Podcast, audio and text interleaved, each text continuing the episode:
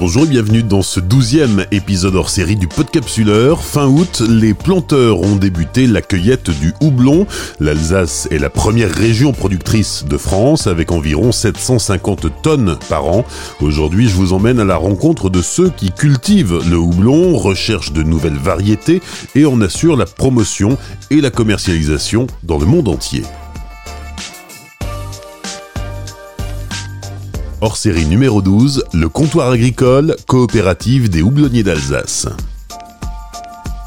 La culture du houblon en Alsace n'est finalement pas si ancienne, elle remonte à la fin du 19e siècle, l'âge d'or de la brasserie. Aujourd'hui en Alsace, l'or vert est cultivé par 42 planteurs qui cumulent 472 hectares. À titre de comparaison, le Nord, qui est la deuxième région française productrice de houblon, totalise 34 hectares. La France n'est qu'un minuscule producteur qui ne représente que 0,8% du marché mondial. Dans ce hors-série réalisé en partenariat avec Hop France, je vous emmène dans les environs de Strasbourg pour nous retracer l'histoire et l'actualité du houblon d'Alsace. J'ai rencontré Philippe Martin à Brumat sur le site de l'ancienne Copoudal, la coopérative des planteurs de houblon d'Alsace. C'est par là que transitent les différentes variétés de houblon cultivées par les planteurs alsaciens avant d'être expédiés dans les brasseries en France comme à l'international. D'après les différentes sources qu'on a pu croiser, le houblon arrive en Alsace à la toute fin du 19e siècle. Euh, suite à un problème de marché sur une plante type valériane. Le marché s'écroule et donc euh, les agriculteurs de l'époque, euh, sur de toutes petites surfaces, parce que beaucoup de choses étaient évidemment faites à la main, repartent sur un marché qui semble porteur, le houblon, du fait de la proximité immédiate des brasseries tout autour. Fin du 19e, c'est tout récent? C'était hier même, oui ou avant-hier. C'est une, histoire pourtant assez riche en rebondissements qu'on a connu euh, fin du 19e et tout le 20e siècle, euh, en tout cas la première moitié du 20e siècle. Encore à cette époque-là, le monde était très rural. Tous les soubresauts qu'on connaît au niveau international et au niveau politique euh, ont un impact d'ailleurs sur sur les surfaces qu'on qu'on a en Alsace. Si on regarde un peu d'ailleurs les graphiques c'est pas très pas très radiophonique, pas très podcast, mais si on regarde les, les, graphiques qu'on a sur la, les surfaces qu'on a en Alsace, on voit que les grands moments de l'histoire euh, ont un impact immédiat sur euh, les plantations de houblon en Alsace et très certainement aussi sur la production de bière à ce moment-là. Le houblon est un ingrédient incontournable euh, dans la fabrication euh, de la bière. C'est euh, dans cet esprit que les, premiers houblonniers se sont implantés à proximité de, des brasseries en Alsace, qui est une région historique de production de bière. Absolument, on a ce cas en Alsace, on l'observe également dans le nord de la France, en Lorraine, en Bourgogne. La proximité des brasseries fait qu'il y a un débouché à ce produit agricole immédiat. On a ainsi, euh, fin, du, fin du 19e, euh, très vite 2000 euh, hectares et un petit peu avant la Première Guerre mondiale, il me semble, 4000 hectares qui sont plantés sur des fermes qui vont de 1 à 5 hectares. Ensuite, il y a eu une explosion des surfaces de plantation. Alors de 4-5 hectares, on est passé à 472 hectares de, de aujourd'hui. Euh, comment s'est fait toute cette euh, transformation galopante? C'est vrai qu'en un peu plus de 100 ans, on a eu, cette évolution euh, qui a connu ses hauts et ses bas. on, est on est monté aussi très haut en, termes de surface et on a vu ça se réduire. Il faut pas oublier que le XXe siècle, ça a été le, le, siècle de la mondialisation et les lieux de production de houblon et les lieux de production de bière euh, se sont quelque part euh, rapprochés du fait de la rapidité des transports d'un point à un autre. Et ainsi, euh, ça a mis en concurrence les productions agricoles.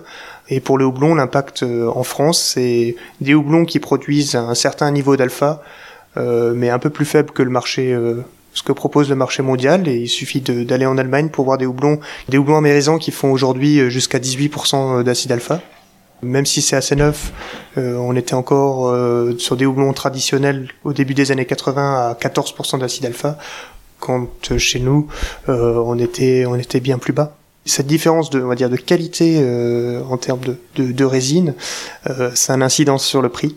Aujourd'hui, le comptoir agricole fédère 42 planteurs euh, en Alsace. Tous les planteurs alsaciens sont réunis au sein du comptoir agricole. Il y a cette euh, volonté de se fédérer pour avoir une force de frappe plus plus, plus impactante, mais aussi euh, tous les services associés derrière, la recherche de nouvelles variétés, la commercialisation du houblon. En effet, la coopérative dans le houblon prend tout son sens, étant donné l'investissement important qui est demandé. Je ne parle pas nécessairement financier, mais aussi quand on est houblonnier, euh, on passe énormément de temps à, cultiver ce houblon. Si c'est un produit à forte valeur ajoutée comparé aujourd'hui à d'autres produits agricoles, euh, on y passe énormément de temps. Ce temps, euh, il est donc de, de, recherche, de commercialisation, d'agrément. Il est, il est effectué par la coopérative et ça permet à chaque agriculteur de se concentrer sur son métier d'agriculteur et à la coopérative, elle, d'accomplir sa vocation euh, de faire vivre ces 42 familles de planteurs alsaciens. Et donc l'union fait la force, comme toujours, quoi. Depuis 2000, le, le, le comptoir agricole s'inscrit aussi dans la, dans la recherche variétale. Si je dis Aramis, Triskel, Barbe Rouge, Mistral ou Elixir, ce sont des noms de, de variétés de houblon qui ont été développés ici en Alsace. Merci Olivier de les citer. Euh, effectivement, là on est sur un dans mon métier qui est de, de, de valoriser la production euh, de houblon euh, d'Alsace. Euh, on est sur un sur un pont euh, absolument fascinant qui est la recherche de nouvelles variétés, l'utilisation spécifique des brasseries. Et ces nouvelles variétés, c'est ça sonne le, le, futur et la continuité d'une production de houblon en, en Alsace. Pourquoi on a des différentes variétés? Surtout pour répondre à la demande des brasseurs. Pourquoi différentes variétés?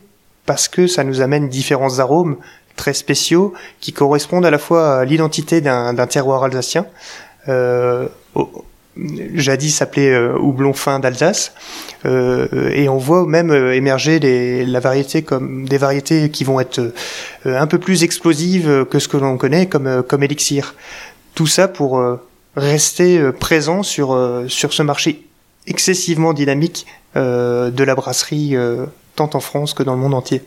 Si on voulait tirer un raccourci rapide, euh, créer une nouvelle variété de houblon, c'est comme euh, dans le jardinage quand on fait une bouture sur un sur un sur un rosier, paf, on va avoir une, une nouvelle fleur qui va qui va apparaître. Là, c'est beaucoup plus compliqué et c'est un processus qui prend plusieurs années. Le temps, effectivement, est un aspect très important dans le houblon pour créer de belles choses, effectivement, faut, faut laisser au, temps à la nature de, pouvoir euh, développer euh, de nouvelles choses surprenantes. Alors, on va l'aider un peu dans le programme de recherche variétale en, effectuant euh, des croisements. C'est de la pollinisation forcée. et on va rechercher avant tout à avoir des plantes qui vont, elles, être résistantes naturellement dans leur milieu afin de se protéger euh, des, menaces extérieures que, le houblon peut connaître, euh, euh telles que le mildiou, l'oïdium, les ravageurs. Et une fois qu'on aura développé les génétiques uniques, on va observer cette résistance face aux ennemis du houblon pour intervenir un minimum sur la plante dans le futur.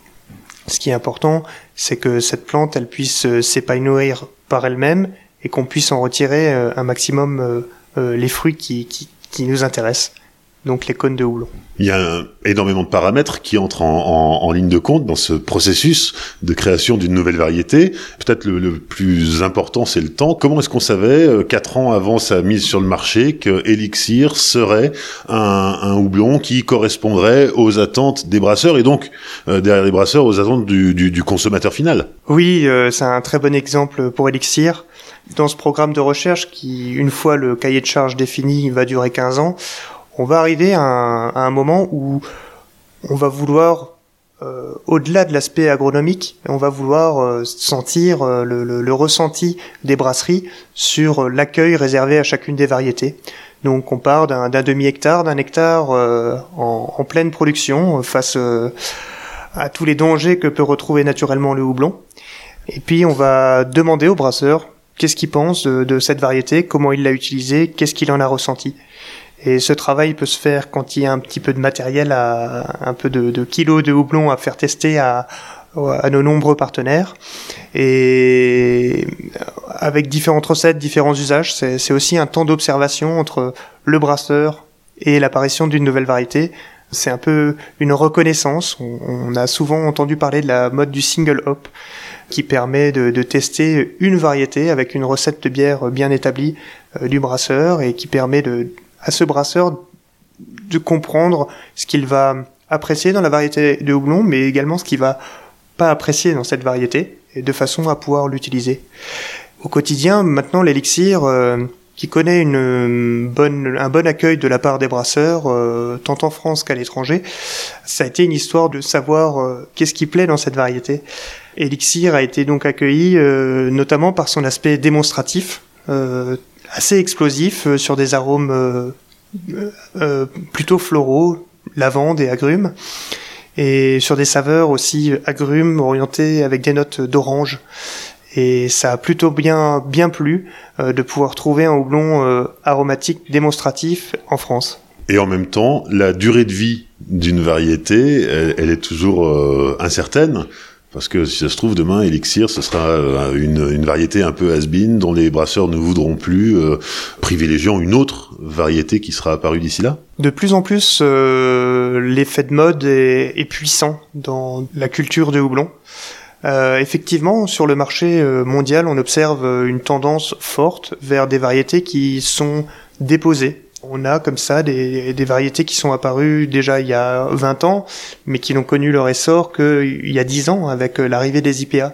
Parce qu'avant, le brasseur n'était pas intéressé par ces variétés qui étaient jugées trop aromatiques. Donc euh, il y a une tendance de fond sur le choix de la variété qui est d'avoir des hauts acides alpha. Et après, il y a le travail du brasseur qui est de valoriser euh, la bière. Et pour valoriser sa bière, on va utiliser de bons ingrédients et bâtir des recettes sur des variétés dont on connaît la stabilité aromatique et aussi une certaine typicité. Et cette recherche variétale, elle ne s'arrête jamais puisque on a cité cinq variétés qui ont été développées depuis 2000. Il y en a d'autres là qui sont en, souterrain. D'ailleurs, c'est assez bizarre parce qu'elles ont des noms de code. C'est très confidentiel, mais euh, elles arriveront prochainement sur le marché. Effectivement, la recherche ne s'arrête jamais. Euh, j'évoquais le cahier de charge. Le cahier de charge répond euh, avant tout à des défis agronomiques et euh, on en parle suffisamment euh, de, de, de changement climatique. Donc euh, ça peut être dans, un cahier de charge du houblon du futur, ça peut prendre en compte l'évolution de l'environnement, tant en maladie que de, différents stress que va connaître la plante. Donc déjà la recherche continue de façon à avoir une plante qui est habituée à son environnement. Ensuite, le houblonnier est toujours à l'écoute euh, de, ce que dit la brasserie, comme le brasseur va être à l'écoute de ses consommateurs euh, de bière. Euh, qu'est-ce que le consommateur désire? Le brasseur va s'efforcer d'y répondre au-delà de, de, son identité qu'il crée dans sa brasserie. Et le houblonnier est le vendeur de houblon que je suis s'efforce d'écouter euh, le besoin de la variété ou de proposer des variétés qui vont se rapprocher de, de, ce projet de recette que va avoir le brasseur. Au-delà de créer une nouvelle plante qui soit résistante, qui ait un bon rendement et, et qui ait euh, une typicité euh, propre, il faut toujours jouer avec un coup d'avance sur ce que sera le marché de la bière dans les années à venir on essaye toujours euh, de, monter dans, le, dans les trains euh, en, cours de route. On essaye de, réagir et de, trouver des solutions effectivement à, un marché qui évolue très vite avec euh, une certaine inertie qu'on a dans le houblon. Donc on, écoute, on fait quelques paris. C'est, ça a été le cas sur les variétés qu'a sorti Comptoir Agricole quand ils ont commercialisé Triskel, Barbe Rouge on était sur des sur une recherche variétale un petit peu euh, un petit peu osée euh, à ce moment-là, mais ça, ça a permis euh, la survie du houblon en Alsace. Et ça, je pense que c'est un, point important dans le paysage brassicole français aujourd'hui. Avoir un coup d'avance, c'est effectivement beaucoup d'écoute. Nombre de brasseurs aujourd'hui, avec cette année particulière de Covid, voient un petit peu leur modèle repensé ou voient les choses différemment ça va avoir un impact sur euh, la consommation de houblon qu'on va, va avoir, soit en termes d'approvisionnement, toujours plus local, soit euh, sur euh, une vision qui est d'avoir des variétés qui sont durable et local chez nous. Oui, donc il y a un vrai partenariat, une sorte de contrat de confiance entre le houblonnier et le, brasseur? Oui, tout à fait, Olivier. On est dans une démarche de long terme, que ça soit quand on est entrepreneur et artisan. on va, on va vouloir dans la brasserie établir euh, établir un, produit qui est reconnu euh, euh, par les consommateurs de bière. Et pour cela, on va aller acheter du houblon et on sait que c'est une plante pérenne quand on est brasseur. Le, commercial houblon que je suis s'efforce de, faire comprendre les contraintes qu'on a à produire le houblon, les contraintes d'approvisionnement. Et la meilleure façon de ne pas jeter du houblon par les fenêtres en produisant une variété qui n'est pas intéressante ou en en produisant trop, c'est euh, de travailler euh, main dans la main avec le brasseur de façon à comprendre ce qu'il fait, où il veut aller, en sachant cela, euh, quels sont les volumes de houblon qu'il va vouloir produire dans le futur. Même si le marché de la bière est un, marché dynamique, où on sait de moins en moins ce qu'on demain sera fait. On pense tous à là où on veut aller. Je pense que ce contrat de confiance se bâtit petit à petit hein, euh, entre le brasseur et sa coopérative.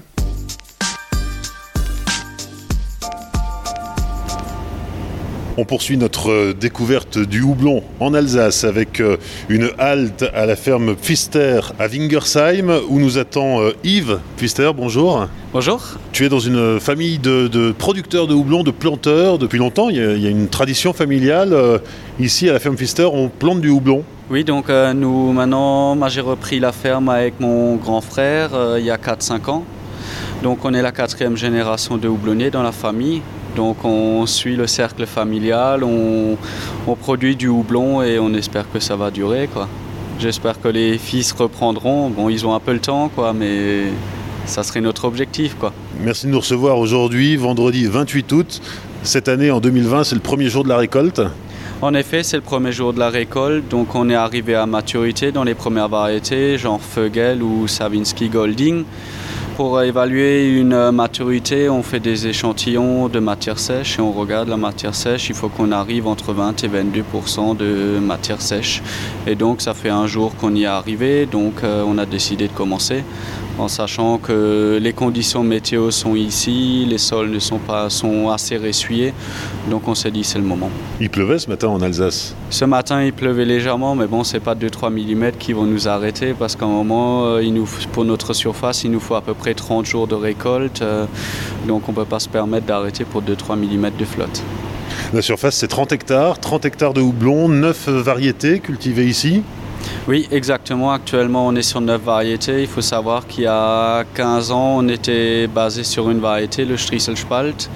Et ça fait quelques années qu'on a diversifié nos variétés essentiellement pour euh, satisfaire la demande au niveau des brasseurs. Donc on est sur des, principalement des variétés aromatiques, des précoces comme Feugel, Golding, après, on est sur des demi-précoces, Trisselspalt, Aramis, pour finir sur des tardifs comme Mistral ou euh, Barbe, Rouge et même pour finir avec du Nugget. Parmi les variétés que tu viens de, citer, on aura reconnu les noms de différentes variétés alsaciennes.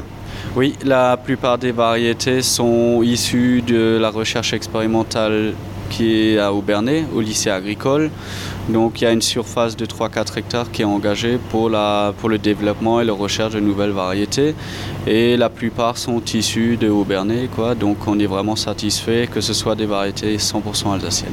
Et à la fin de la récolte, on devrait atteindre à peu près 50 euh, tonnes de houblon? Bah, cette année, il faut savoir que c'était une année un peu spéciale. On est arrivé déjà avec des pluviométries inférieures cet hiver. On avait une qualité sanitaire au début qui était exceptionnelle. On n'a pas vu de maladie, rien du tout. C'était un plaisir. Après, on a eu les coups de vent qui nous ont fait beaucoup de dégâts, essentiellement au niveau de la main-d'œuvre, la remise au fil. Et pour finir, on a eu un été très sec, un peu moins chaud mais très sec avec des pluviométries très très faibles. Vraiment, je pense à peu près un tiers de moins par rapport à une année normale. Ce qui a fait que les variétés précoces ont subi des pertes de rendement. Exactement, je ne peux pas dire, mais je pense qu'on va perdre quand même entre 10 et 15% sur les variétés précoces. On entend derrière nous euh, la machine infernale qui travaille. On va sortir, on va juste passer une tête pour que tu nous expliques un petit peu ce qui est en train de se passer. Voilà, alors là on est, on est sous, le, sous le hangar, hein, euh, dans, la, cour de la ferme. Bah, au sol on voit les, lianes de houblon qui ont été euh, ramassées ce matin. Voilà, exactement. Il faut savoir que la récolte, elle se fait en deux étapes. Donc la première étape, c'est un tracteur qui a attelé à une remorque qui va réceptionner, qui va chercher les lianes dans la parcelle de houblon. Et ça, c'est mon grand frère qui s'en occupe. Donc il va faire les navettes tous les jours à la récolte, donc à peu près entre 40 et 60 navettes par jour, qui va chercher le houblon du champ, qui va le ramener à la ferme. À la ferme, on a de la main-d'œuvre euh, qui est là pour en fait accrocher les lianes et les faire passer une par une dans la cueilleuse. Donc c'est une grosse machine. Cette cueilleuse, elle permet de nous séparer les cônes de la liane. Donc après la il y a une partie haute et une partie basse. La partie haute c'est pour séparer les cônes de la liane et la partie basse c'est pour faire un triage entre les cônes et le feuillage. Alors tout ça se fait extrêmement vite. Il y a deux choses à la sortie de la machine. D'un côté, euh, ça repart dans un tracteur et de l'autre côté, ça part sur un tapis roulant. Voilà. Donc il faut savoir que les cônes, on va les garder dans un silo tampon. Dans ce silo tampon, on va monter du houblon toutes les 1 heure, 1 heure et demie, parce que euh, le houblon, on passe de 80% d'humidité à 10% d'humidité, donc on le sèche directement à la ferme, parce que le houblon ne peut pas se conserver. Et après, le tracteur qui est attelé à une remorque, euh, c'est en fait c'est tous les déchets qu'on n'utilise pas et qui vont être répandus dans les champs, mais d'abord qui vont être compostés. Tu nous disais que la récolte euh, du houblon durait environ 30 jours. Euh, c'est relativement court, donc il faut agir très vite, surtout que le, houblon risque de, s'abîmer s'il si, n'est pas séché à temps. Bah, en fait, l'avantage qu'on a actuellement, euh, depuis qu'on a plusieurs variétés, on est un peu plus relax parce qu'on a des variétés précoces, donc on peut commencer 4-5 jours avant. Et après, les variétés euh, mi mi-précoce, mi-tardive, donc ça c'est généralement vers le 10-15 septembre. Donc on va dire que ça nous laisse un petit abattement suivant les variétés. Et l'avantage qu'il y a, on a moins de stress et toutes les variétés arrivent à maturité au bon moment. Ce qui a été récolté ce matin, ce sera séché ce soir Non, ce qui a été récolté ce matin, ce matin exceptionnellement, on a commencé à 7h, mais généralement on commence à 6h le matin. Donc le houblon qui a été récolté à 7h le matin est sorti ce matin à 10h du séchoir. Donc il est prêt à être euh, mis en ballot de 60 kg pour demain matin. Oui, ça c'est l'étape euh, finale, puisque une fois que les, les ballots sont prêts, qu'est-ce qu'ils deviennent? Donc une fois que les ballots sont prêts, nous on a des rendez-vous euh, qui sont pris avec la coopérative pour euh, que les ballots de houblon puissent être mis dans chambre froide parce que c'est une question de stockage, donc le houblon va être stocké à 3, 4, 5 degrés. Donc c'est essentiel d'avoir des, des rendez-vous à l'avance, d'à peu près savoir nos quantités approximatives pour que le houblon ne soit pas stocké très longtemps chez nous et qu'il puisse aller en chambre froide directement. C'est quoi les principales difficultés dans cette étape euh, de la récolte du houblon bah, La principale difficulté, c'est déjà d'arriver à l'humidité optimale, donc ça veut dire une qualité de séchage optimale. Un houblon qui sera séché un peu trop, bah, en fait il va s'effeuiller, ça va être une perte de qualité, donc le brasseur il sera pas content. Et si le houblon il n'est pas assez séché, il sera trop humide, donc il risque de moisir et donc ça ne conviendra pas non plus au brasseur. Il faut savoir que le houblon, l'optimal est entre 10 et 12% d'humidité, en sachant que 2% d'humidité, c'est vraiment les marges sont très réduites pour nous. Euh, il faut vraiment qu'on soit très pointu au niveau du séchage. Après la récolte, qu'est-ce qui se passe? Bah, Après la récolte, euh, c'est pas tout à fait fini pour nous. On a tout ce qui est nettoyage de la cueilleuse, on a encore l'entretien dans les houblonnières, il faut qu'on fasse le déchaussage euh, des houblonnières, ce qui consiste à, débuter le houblon et après à faire tous les épandages de fumier, de compost euh, avant l'hiver et les semis d'engrais verts essentiellement. Et après, après, on va dire début novembre, on est un peu plus relax et c'est là qu'on commence à apprécier l'hiver.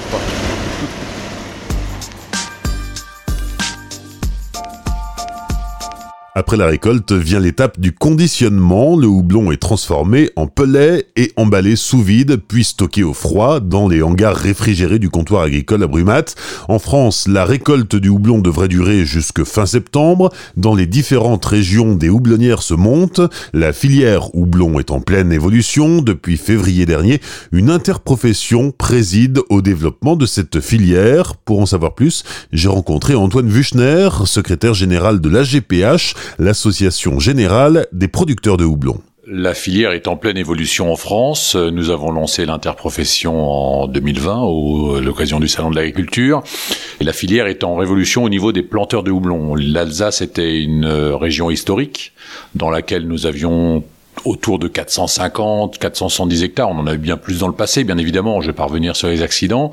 Mais depuis peu, nous trouvons un engouement dans toutes les régions pour planter des houblons. Nous avons une deuxième région historique, c'est le Nord, à 35 hectares.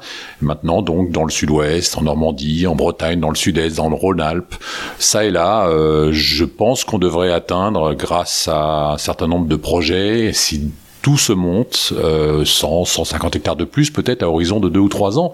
C'est vraiment euh, une grande révolution. Parce que la demande augmente, aussi bien avec l'explosion des, des, brasseries en France, euh, mais aussi à l'étranger Alors la demande augmente en France, bien évidemment. Il y a une tendance sur le local.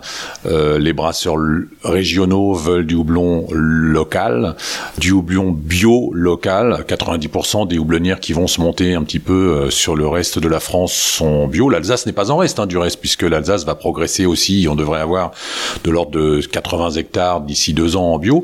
La brasserie se développe en France mais l'export n'est pas en reste, bien évidemment. Euh, malheureusement, la crise du Covid est un petit peu passée par là, donc on a un ralentissement quelque part, mais on a ce même phénomène, bien évidemment, sur l'ensemble du continent, euh, des continents, soit américains, chinois, asiatiques, euh, enfin quand, sur le, sur l'Asie en tout cas. Parce que la France, sur le marché mondial, reste un microscopique producteur de houblon Alors la France représente que 0,8% du marché mondial. Euh, la France est petite euh, parmi les grands. L'Alsace est grande parmi les petits en France, on va dire.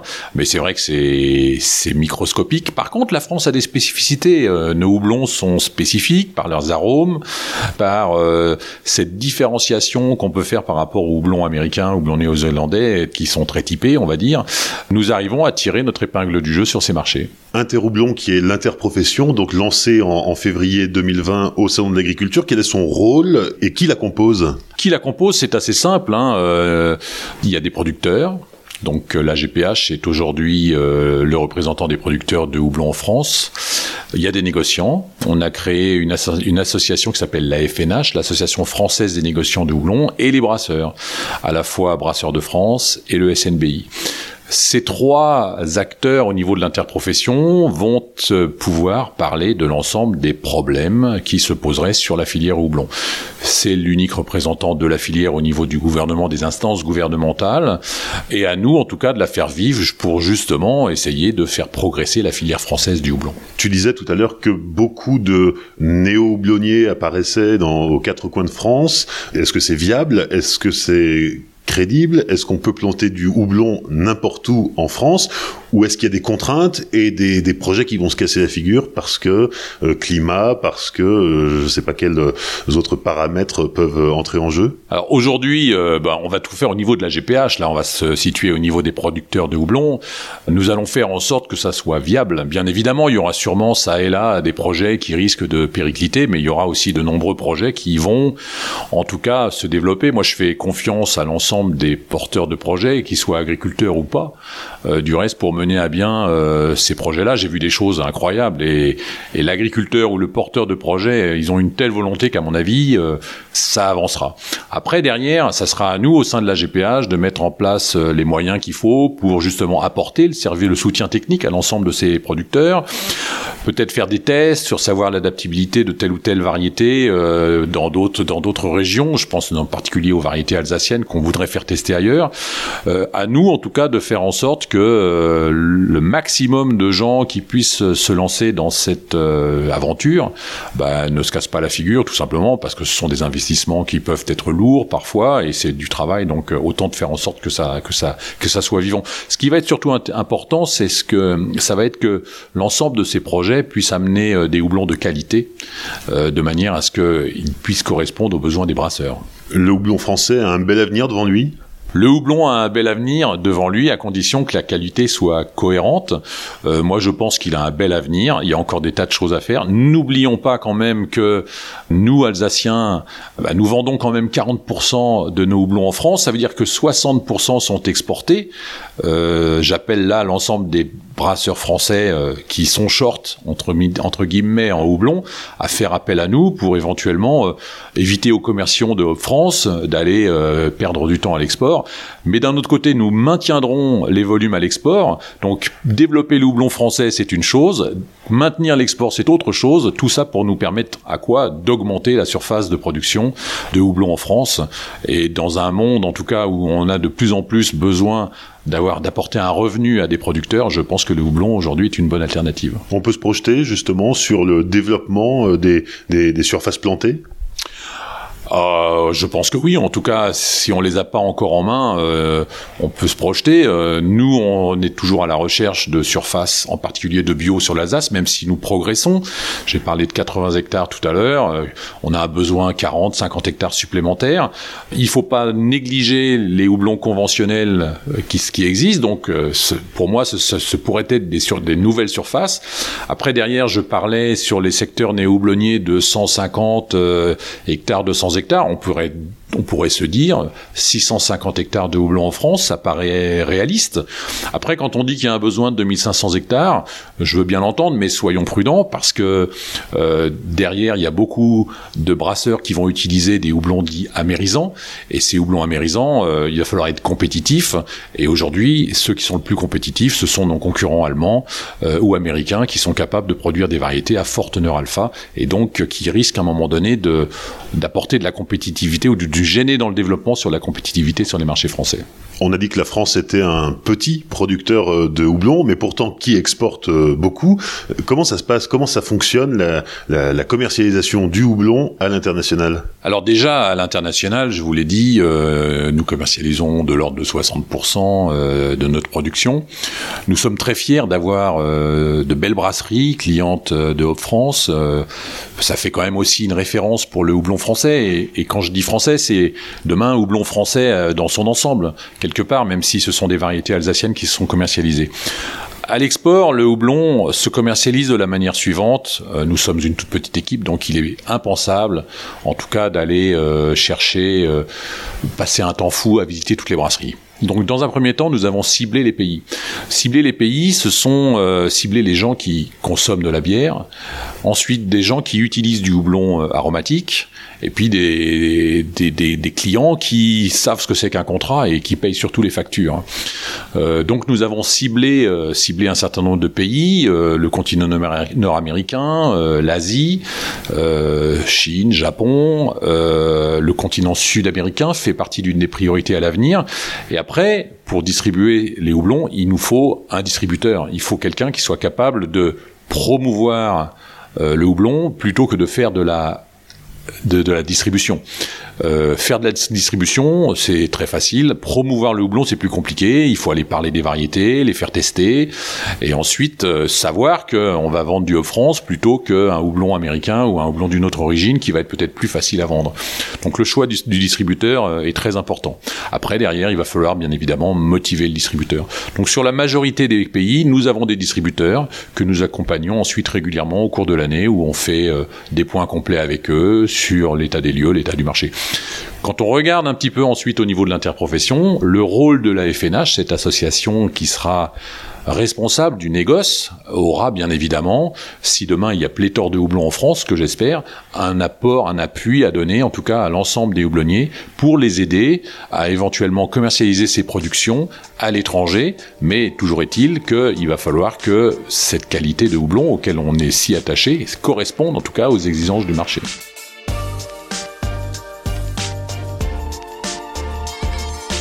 Merci à Antoine Vuchner de la GPH, Philippe Martin du comptoir agricole et Yves Pfister de la ferme Pfister pour leur accueil lors de l'enregistrement de cet épisode. Un épisode produit en partenariat avec Hop France que je remercie pour son soutien.